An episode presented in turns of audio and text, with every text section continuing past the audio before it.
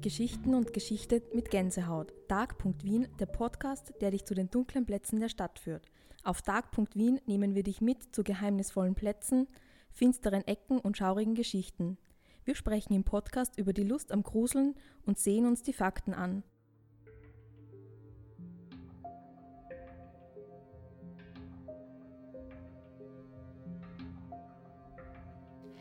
Herzlich willkommen zu einer neuen Folge von Dark.Wien. Mein Name ist Anita und ich möchte heute mit euch auf den Wiener Zentralfriedhof gehen. Aber nicht alleine. Ich hefte mich an die Fersen von Dr. Wittigo Keller. Als Kulturanthropologe erhielt er bereits mehrere Auszeichnungen. Er lehrt an der Universität Wien an der Fakultät für Sozialwissenschaften und am Institut für Kunstgeschichte an der Universität Graz. Also er ist ein echter echter Funeralexperte. Unter anderem kuratierte er auch schon das Bestattungsmuseum in Wien und führt immer wieder interessierte Gruppen über den Zentralfriedhof. Aber bei ihm ist das mehr so eine Mischung aus Friedhof, Wandertag und Erlebnistour. Ihr werdet dann sehen, was ich damit meine. An diesem kalten Winternachmittag ist es eine österreichische Reisegruppe von TLS Reisekultur. Die möchte sich am Abend das Musical Tanz der Vampire ansehen. Und passend zu diesem Programmpunkt startet ihr Wien-Trip zum Mittag im Concordia-Schlössli in Simmering gegenüber vom Zentralfriedhof. Aufgetischt wird ein echtes Wiener Schnitzel, also ein gefakter Leichenschmaus. Aber bevor wir die Straßenseite wechseln und mit der Gruppe über den Friedhof ziehen, frage ich Dr. Keller zwischen den Gängen schon ein wenig aus und erfahre, dass er sich die Angst vor dem Tod schon recht früh abgewöhnt hat. Ich bin ganz, ganz früh zum Thema gekommen, eigentlich schon kurz nach meiner Geburt. Und das Thema begleitet mich das übt eine gewisse Faszination aus. Und ich nenne es meinen positiven hellen Schatten und trenne einmal Leben und Tod nicht. So fängt es einmal an. Und da gibt es einen ganz einen tollen Satz als, als Headline, den werden wir dann als Einstieg machen. Okay. Dann wird dann alles ein bisschen klarer und dergleichen und deswegen habe ich einen anderen Blickwinkel. Und einerseits komme ich von der Kreativität, von der Kunst und andererseits von der Wissenschaft. Und versuche jetzt so einen Brückenkonnex zu machen zwischen den beiden. Und in der heutigen Zeit, gerade in der Anthropologie, hat sie eine eine neue Richtung etabliert seit einiger Zeit. Die nennt sich Anthropologie der Gefühle oder der Emotionen. Äh, Affective Turn. Das wird jetzt ganz, ganz stark propagiert. Das heißt, diese distanzierte wissenschaftliche Wissenschaft, die faktenorientiert und objektiv und was ich was sein muss, die macht man jetzt ein bisschen auf und geht mit der persönlich individuellen Subjektivität an das Thema dran und baut sich selbst mit ein. Das heißt, ich bin selber als Informationsträger Teil äh, des zu bearbeiten. Und dadurch wird es spannend. Und dadurch kann man auch ein bisschen eine gewisse Nähe, eine Menschlichkeit entwickeln. Zum Beispiel, wenn wir die Geschichte hernehmen, Tagebücher, Gästebücher, Fotoalben. Das wird ganz, ganz wichtig, weil es persönlich fast schon ein bisschen intim wird. Das heißt, es hat eine ganz andere Haptik des Zugangs. Es ist live. Man könnte sagen, in der heutigen Zeit, gell, der verlorenste Tag ist der, an dem niemand äh, getötet wird, kein Blut spritzt und irgendwas. Aber das ist hinterm Fernseher, behind the screen das stinkt nicht, das riecht nicht, das, das, das, das macht nichts schmutzig. Wenn man Schalter dann abdreht, ist es wieder gemütlich, als ob nichts gewesen wäre. Und dadurch kriegt das Ganze so einen, einen distanzierten äh, Charakter des Bearbeiters. Und diese Anthropologie der Gefühle möchte diese Distanz überbrücken. Es möchte ganz direkt eben authent an Ort und Stelle sein, mit Menschen reden, was sie gemacht haben, äh, ihre Ergebnisse an Grabstein oder die Entwicklung einer Grabkultur, äh, die sagt unwahrscheinlich viel aus. Und da haben wir in Wien ganz, ganz große Vorteile, das sage ich dann auch in der Führung, weil wir das Grab auf Friedhofsdauer gehabt haben. Das heißt, die ersten Gräber überhaupt an den Friedhöfen sind heute noch existent. Dadurch haben wir eine kontinuierliche, einen Nachvollzug der, der Kunstgeschichte zum Das ist einzigartig in Europa, gibt es nur da. Und das gibt es nur bei uns in Wien, sowas. Also diese, dieses Grab auf Friedhofsdauer. Aber in der Zwischenzeit gibt es das auch nicht mehr, also aus verschiedenen Gründen. Vom ökonomischen bis hin, dass man die, die Familien nicht mehr findet, die das pflegen müssen und dergleichen mehr. Aber die Grabstellen sind noch existent und die erzählen die Geschichte. Und das hat einmal ein Wissenschaftler gesagt, der Philippe Ariès, der ist ganz wesentlich für die, für die Entwicklung der, der funeralen Kunstgeschichte, der hat einmal gesagt, ähm, so wie der Friedhof aussieht, so wie die Menschen mit den Verstorbenen umgehen, so ist die lebende Kultur als Spiegelbild. Und nachdem wir in Wien 54 belegbare Friedhöfe derzeit noch immer haben und äh, mit den historischen und, und zu Parks umgewidmeten und aufgelassenen dann auf 87 in etwa kommen, äh, haben wir da wirklich ein unwahrscheinliches Potenzial der vielfältigsten Möglichkeiten, was da passiert ist. Es gibt zwar eine Art rote Linie, wo es langgelaufen ist, aber auf der anderen Seite eine unwahrscheinlich äh, Individualität, die die Charakteristik dieser Stadt zeigt. Und die Stadt hat einen gewissen Touch an Gemütlichkeit. Das ist ganz wesentlich auch heute noch. Im Gegensatz zu deutschen Territorien, wo alles so, so zahnradmäßig schnell vor sich gehen muss und dergleichen. Hier hat man noch Zeit. Hier kann man sagen, na, machen wir es vielleicht morgen. Äh, schlafen wir drüber. Äh, unterhalten wir uns nochmal. Das ist ein, ein ganz ein, ein wichtiger, ein wichtiger Beitrag, wie man ein Thema behandelt. Und äh, wenn Zeit dazwischen liegt, man weiß das bei Diplomarbeiten oder irgendwas, wenn man die schreibt und dann gleich angeben muss, äh, dann ist meistens ein bisschen ein Problem dabei. Wenn man es dann ein paar Wochen liegen lassen kann, nochmal drüber geht, das Ganze nochmal durchschaut, da kommt man viele Dinge drauf. Und das ist das Typische da in Wien. Wir haben keine Spontanentscheidung, sondern wir sagen mal, was wir wollen, aber dann lassen wir das noch ein bisschen sich arbeiten und schaut, ob es nicht vielleicht doch ein bisschen anders wird noch. Oder noch ein bisschen besser oder noch ein bisschen detailreich oder sowas. Und das genieße ich. Diese, diesen malerischen, diesen, diesen äh, essayhaften Zugang zu den Dingen.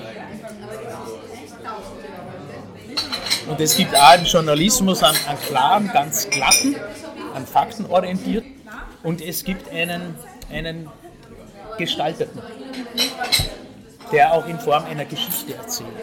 Ja? Genau. Ich habe das Essay eben als, als Begriff dafür hergenommen, weil Poesie wäre mir schon ein bisschen äh, zu stark ins, ins Künstlerische gehend, aber ich sehe, das ist wunderbar, äh, wie es nämlich auch dann die Menschen verstehen. Äh, bei meiner Führung gibt es kaum Jahreszahlen. Hier und da brauchen wir mal eine, dass wir es einordnen können. Aber sonst gibt es eigentlich das, was sich um eine bestimmte Jahreszahl getan hat. Das heißt, bei mir gibt es die Geschichte hinter der Geschichte oder hinter der chronologischen Geschichte. Das ist für mich ganz wesentlich. Und damit wird Geschichte erlebbar. Und die äh, arbeite eigentlich nur mehr für Erlebnisse. Für mich selbst und für andere. Wenn ich jedes Mal die Führung in gleicher Intonität da machen würde, dann wird man wahrscheinlich nach dem dritten Satz Fahrt. Und das spüren die Besucher. So äh, ist immer ein bisschen was anderes. Ich baue die Neuigkeiten ein, die gerade momentan passiert sind und dergleichen. Äh, der Humor, die Satire, ganz, ganz wesentlicher Aspekt. Weil wenn man keinen Humor hat, dann, dann ist es wirklich tödlich. Dann ist jedes Thema tödlich ohne Humor. Und wenn man beim Tod einen Humor hat, wird das Thema lebendig. Das heißt, ich drehe das Ganze um.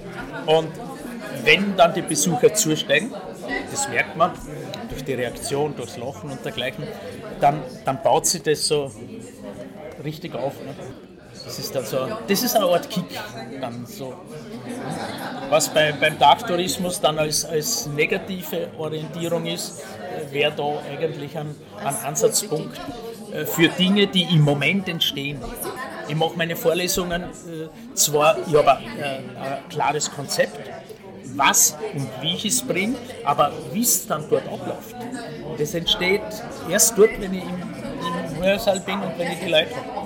Und nach dem dritten, vierten Satz weiß ich schon, ist es die Richtung oder muss das ein bisschen geändert werden, dass das rüberkommt. Das ist für mich ganz, ganz wesentlich. Ich habe nämlich die schlechtesten Lehrer in meinem Gymnasium gehabt und haben mir damals geschworen, wenn ich irgendwann irgendjemandem einmal was zu sagen habe, dann versuche ich es zumindest besser zu machen. Und das war der Ansatzpunkt. Und dann mache ich mir was Gutes und den anderen auch. Also das so in etwa läuft es bei mir. Und hm, was glauben Sie, was, was fasziniert die Menschen gerade so an Friedhöfen? Weil ganz viele gehen ja hin eben also natürlich geht man auf den Friedhof, wenn man zum Beispiel trauert oder so, aber ganz viele äh, gehen ja hin, weil es einfach schön ist oder es unterschiedlich ja, ja. Was ist äh, wir, wir sind gerade in so einer, einer Hightech-Kultur, wie wir es momentan haben, äh, darauf orientiert, dass wir Leben und vitales Leben brauchen. Mit 50 ist man wirtschaftliches Abfallprodukt. Ne? Die Pensionisten braucht überhaupt keiner mehr. Wir müssen jung, schön, aktiv, vital sein. Alles andere hat keine Wertigkeit. Beim Friedhof ist genau das Gegenteil. Da ist alles, was nicht mehr wert ist, dort konzentriert gesammelt. An einem Ort, der dicht ist.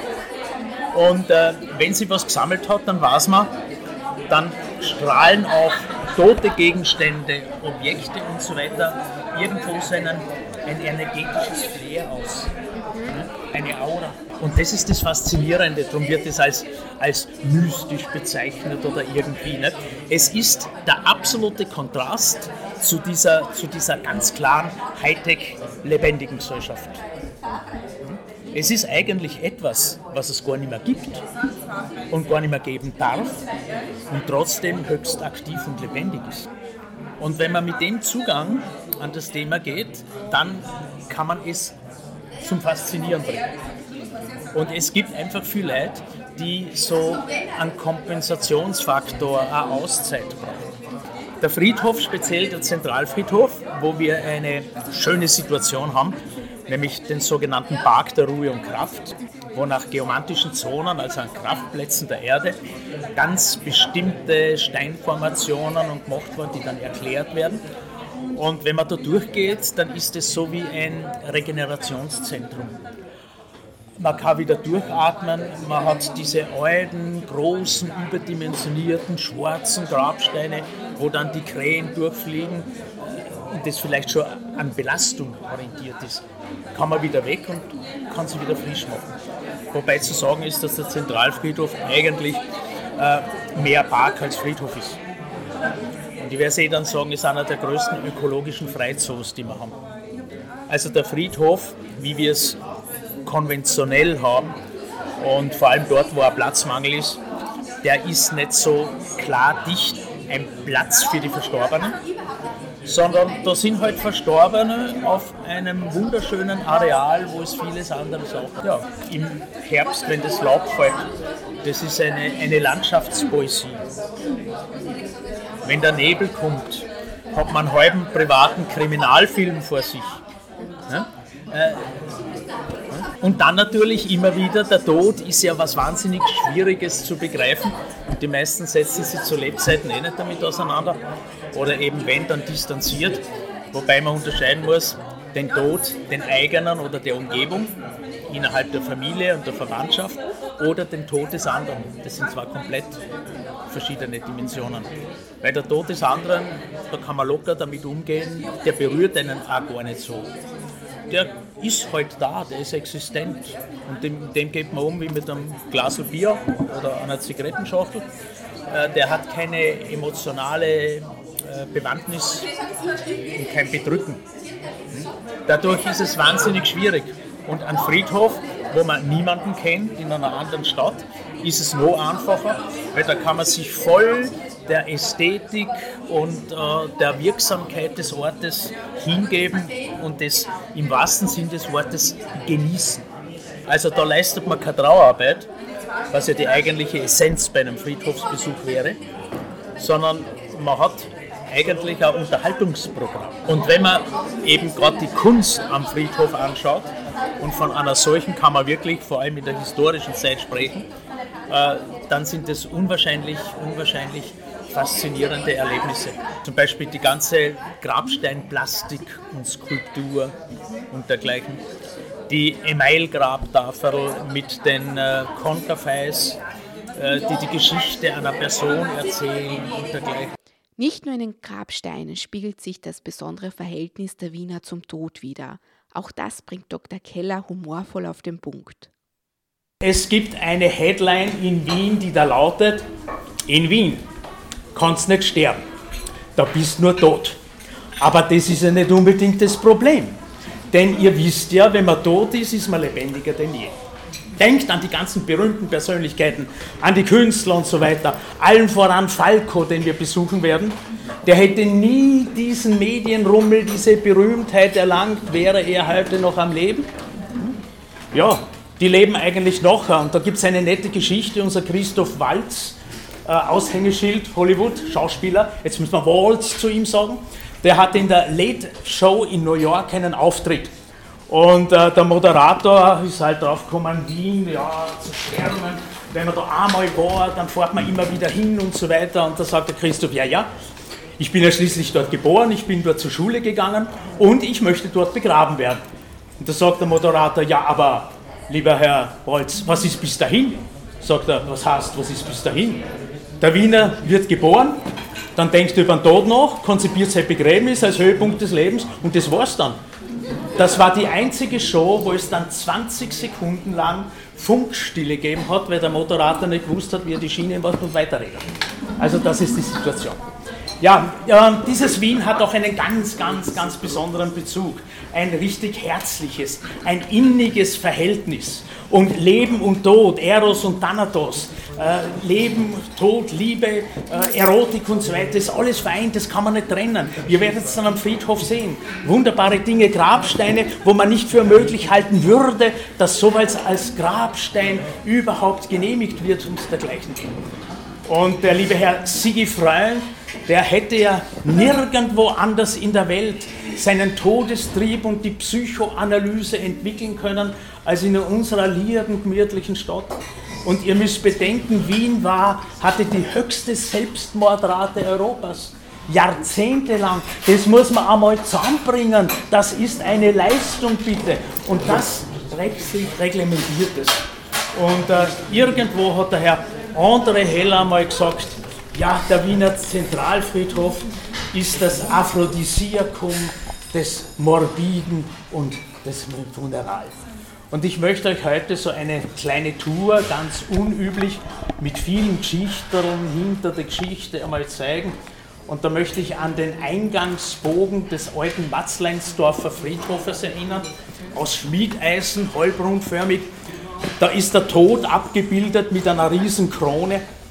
Aber es ist nicht der Tod wie in den mittelalterlichen Tänzen, wo er dann sagt, ha, ich hole euch alle, arm und reich. Nein, nein, der hat also ein grinsendes Gesicht, er hat ein umgedrehtes Herzl als Nasen und eine Sense in der Hand. Und das ist das Bild der Metapher für unsere Stadt. Das ist nicht der gefährliche Tod, vor dem man Angst haben muss, sondern das ist der Sensenmann, der den Zeitpunkt erkannt hat, wann das Leben reif geworden ist, es ernten zu dürfen. Dann ist noch eine kleine Sanduhr dabei, das ist der Zeitpunkt, wann es dann soweit ist, ein kleines Blumerl, weil das Leben geht ja noch weiter. Das ist nicht zu Ende. Irgendwann Himmel, Hölle, Fegfeuer und das war es dann schon. Nein, nein, je nach verschiedenen Religionskonzepten äh, wird es ein Leben danach geben. Es ist die große, schöne und wichtige Transformation. Und das Spannende bei uns, zumindest in ein bisschen einer älteren Generation noch, da ist die Jugend und die Kinder sind mit dem Tod aufgewachsen. Denn ihr müsst bedenken, die Leichenzüge, das war das erste Event, das es in Wien gegeben hat. Schlechtes Theater, keine Oper, kein Fernsehen und gar nichts. Da ist man schöne Leute schauen gegangen. Ganz Wien war dabei und manche Menschen haben sich einen Tag Urlaub genommen, um bei einer so einer schönen Leichterei zu sein. Das war das Event per se. Was Besseres hat es gar nicht geben können. Und dann, als unsere liebe, äh, liebe Zita gestorben ist, 1989, war Wien vier Tage lang K und K Funeralerlebnis pur. Der Leichenzug war so lang, dass er von Stephansdom bis zur Kapuzinergruft, der Privatbegräbnisstätte der Habsburger, zu kurz war über 450 Abordnungen Vereine aus Österreich und Alter K&K Ungarn in einem langen Umweg quer durch die Stadt, damit die ganze Leichenzugzeile einsehbar war. Das war das größte und schönste Begräbnis, was sich der Wiener vorstellen hat können. Und ihr müsst bedenken, Leute, die im Besitz einer Wohnung waren, wo vorne die Leichenzüge vorbeigegangen sind, haben es nicht verabsäumt, rechtzeitig ein Inserat in die Zeitung zu geben, große Fensteröffnungen zu vermieten. Da hat man nämlich die Leute einladen können dann bei einem Glas Sekt dem Leichenzug beiwohnen, ohne dass jemand davor gestanden wäre und den Blick verdeckt hätte. Beim Otto war es dann auch nochmal so weit. Das war das letzte Mal. Und ihr wisst ja, die Habsburger wurden dreigeteilt. Hirn, Augen und Eingeweide in Kupferkesseln in den Katakomben von St. Stephan gekommen. Die ausgeweideten und mit Hobelscharten gefüllten Körper, die liegen in der Kapuzinergruft. Und das entnommene Herz ist in der Loretto-Kapelle. Allerdings die neuen Habsburger, die Zita und der Otto, sind nur mehr eingeteilt worden, da ist nur mehr das Herz entnommen worden. Und das vom Otto liegt im Kloster Pannonhalma in Ungarn, weil er dort aufgewachsen ist und das Herz für dieses Territorium geschlagen hat. Nach diesem Einblick in die Historie und die Bestattungskultur der Habsburger kann es die Gruppe kaum mehr erwarten, endlich den Zentralfriedhof zu sehen. Flächenmäßig liegt dieser zwar hinter jenen in Hamburg, aber belegsmäßig ist er der größte in Europa. Und er wurde 1874 eröffnet. Inzwischen haben bereits drei Millionen Verstorbene ihre letzte Ruhestätte gefunden und es gibt rund 330.000 Grabstellen. Das Areal selbst ist eigentlich eine Ansammlung mehrerer unterschiedlicher Friedhöfe verschiedenster Kon Konfessionen. Die weitläufigen Bereiche haben parkähnlichen Charakter und Sonntagsspaziergeher schätzen die Ruhe und die Natur. Doch der Friedhof ist nicht nur Erinnerungs- und Trauerstätte, sondern mittlerweile auch eine Touristenattraktion. Aber wie genau ist es dazu gekommen? Fragen wir Herrn Dr. Keller. Und da hat sich die Gemeinde gedacht, was machen wir jetzt, damit wir den ein bisschen attraktiver gestalten können? Und ist draufgekommen, wir könnten eigentlich einen sogenannten Funeraltourismus schaffen. Also wir geben die Creme de la Creme der Gesellschaft, die ganzen bekannten Leute, konzentriert auf Grabstellen als sogenannte Ehrengräber und diese ganze Allee darauf. Das ist die Ehrengräberallee, die ehemalige. Äh, es gibt dann noch eine zweite, die ehrenhalber gewidmeten Gräber. Der Unterschied ist, dass beim Ehrengrab sowohl Platz als Pflege umsonst ist. Erkennt man sofort, weil die Friedhofsgärtnerei stereotyp bepflanzt. Und bei den Ehrenhalber ist der Platz umsonst, aber die Pflege muss man selber machen. Dafür sind sie etwas individueller. Und äh, jeder Friedhof arbeitet auch wie der Immobilienmarkt. Ne? Es gibt teure und wenig teure Gegenden. Da Haupteingangstor, beste Gesellschaft in der Nähe, tief in die Tasche greifen. Für Gruften habt ihr ungefähr die Dimension einer Eigentumswohnung im ersten Bezirk. Ihr müsst euch nur überlegen, wollt ihr das vorher oder nachher, das ist der Entscheidungsgrund. Hinten Tor 9, 11, wo dann die Bahn zum Flughafen fährt, da kriegt ihr eine Grabstelle um 70 Euro im Jahr, aber bitte Vorsicht. Im Winter braucht es ein 4WD, weil die Wege dorthin nicht ausgeschaufelt werden. Allerdings im Sinne der Erderwärmung ist es jetzt nicht mehr so tragisch, aber vor allem dort kommt euch niemand besuchen. Und das ist das Kriterium. Dort seid ihr Mutterseelen allein und somit wirklich tot, weg von der Gesellschaft. Weg von der Gesellschaft? Wer will das schon? Wir laufen jedenfalls weiter. Im Zickzackkurs geht's über den Friedhof. Für den Erstbesucher sind die Wege angelegt wie ein Labyrinth und wer nicht aufpasst, geht schon mal verloren. Und auf einmal hält Dr. Keller an und beobachtet einen jungen Mann. Minutenlang posiert der Asiate mit dem Handy vor den Grabsteinen. Inzwischen kein seltenes Bild am Friedhof. Aber das ist eine der vielleicht wichtigsten japanischen Besuchsstätten, nämlich die Ehrengräber der Musiker. In der Mitte Wolfgang Amadeus Mozart, flankiert von Ludwig van Beethoven und Franz Schubert. Und keiner der drei liegt da. Was ist passiert? Ihr kennt die große Problematik von Wolfgang Amadeus Mozart. Das sind übrigens bereits schon 78 Todesursachen bekannt. An der 79. wird von einem Theaterwissenschaftler gearbeitet. Und das geht auf eine Zeit zurück, äh, wo sich Josef II., ihr wisst, es war der älteste Sohn Maria Theresias, der immer wieder als Innovationskaiser gepriesen wird. Für mich ist er eher das Enfant terrible der Geschichte, denn er wollte alles verändern von der Regierung bis zum Totenritual. Und er hat damals verfügt, dass alle Verstorbenen, nackt wie Gott sie geschaffen hat, in einen Leinensack eingenäht werden, dann in einem sogenannten josephinischen Gemeindesarg auf den Friedhof geführt werden. Der hat ausgeschaut wie ein normaler Sarg mit dem Unterschied, dass die Bodenplatte, die geteilte, durch einen Hebel öffnbar war und die Verstorbenen in dem Nylonsackerl ohne Sorg in die Erde gefallen sind. Ein bisschen pietätsentfremdend für die heutige Zeit. Das Ganze kam in ein sogenanntes Schachtgrab. Das heißt Belegung bis zu sechs Personen übereinander hoch. Ein bisschen mit gelöschtem Kalk bestreut, damit der Verwesungsprozess schneller vor sich geht. Nach viereinhalb Jahren unidentifiziert wieder aufgelöst.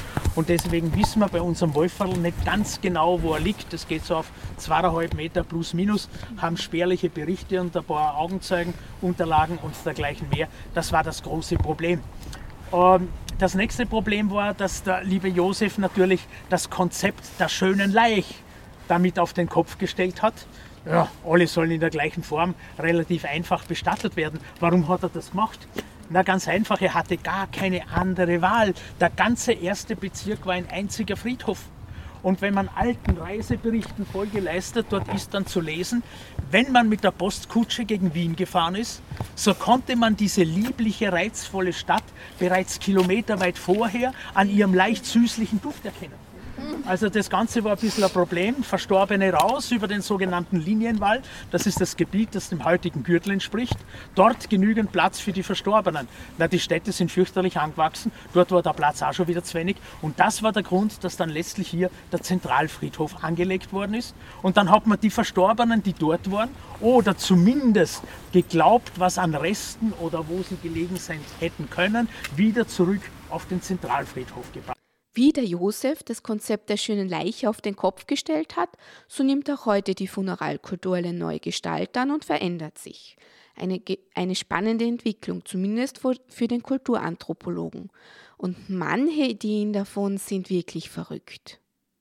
Ein holländischer Installationskünstler namens Hermann Brot, der hat sein letztes Kunstwerk im Netz angekündigt. Er nannte es Bungee Jumping without a rope. Er hat sie einfach vom zwölften Stock eines Hotels auf einen Asphaltparkplatz gestürzt. Aber das Spannende, seine Witwe und seine Tochter, die tragen jetzt aus der Leichenasche des Daddy ein Tattoo unter der Haut. Somit Daddy immer dabei. Das erinnert ein bisschen an Diamanten, wobei es da auch eine grelle Situation gibt. Äh, wir hatten ein 16-jähriges Mädel aus Deutschland, deren Oma ist gestorben und die hat die Eltern so lange segiert, bis aus der Oma einen Diamanten gemacht haben und jetzt tragt die Oma als Bauchnabelpiercing und ist ganz glücklich, sagt, das ist viel besser als vorher. Die Oma kann immer schimpfen.